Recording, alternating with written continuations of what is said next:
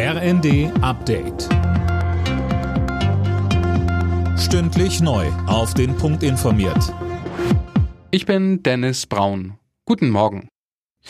Es kommen raue Jahre auf uns zu. Mit diesen Worten hat Bundespräsident Steinmeier das Land auf härtere Zeiten eingestimmt. Angesichts des russischen Krieges in der Ukraine müsse man in den nächsten Jahren Einschränkungen hinnehmen. Steinmeier sprach mit Blick auf den Krieg von einem Epochenbruch. Auch das Thema Klimawandel sprach der Bundespräsident an. Ohne den Kampf gegen den Klimawandel ist alles nichts. Er braucht unsere ganze Kraft. Beweisen wir jetzt unsere Stärke in der Veränderung, ermöglichen wir unseren Kindern und Kindeskindern ein gutes Leben auf unserem Planeten. Wir haben das in der Hand.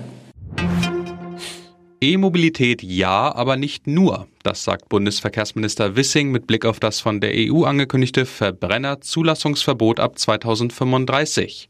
Er erklärte im ZDF, wir können ja nicht die Verbrennungsmotoren, die millionenfach in Europa verkauft worden sind und die auch weiter zugelassen sind, die können wir ja nicht auf elektrische Antriebe umrüsten. Deswegen brauchen wir synthetische Kraftstoffe. Wir brauchen sie im Flugverkehr, wir brauchen sie für schwere Maschinen, wir brauchen sie in der Seeschifffahrt und wir brauchen sie auch für die Bestandsflotte.